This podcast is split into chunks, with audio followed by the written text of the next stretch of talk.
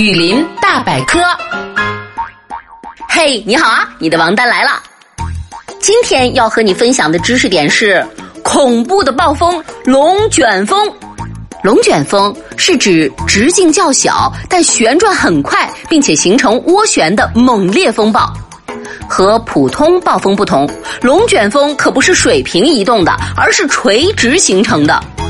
龙卷风的平均直径约为几百米，一般以每小时四十八千米到六十四千米的速度移动，其中心附近的风速可以达到每秒一百米到每秒两百米，相当于普通台风威力的十倍左右。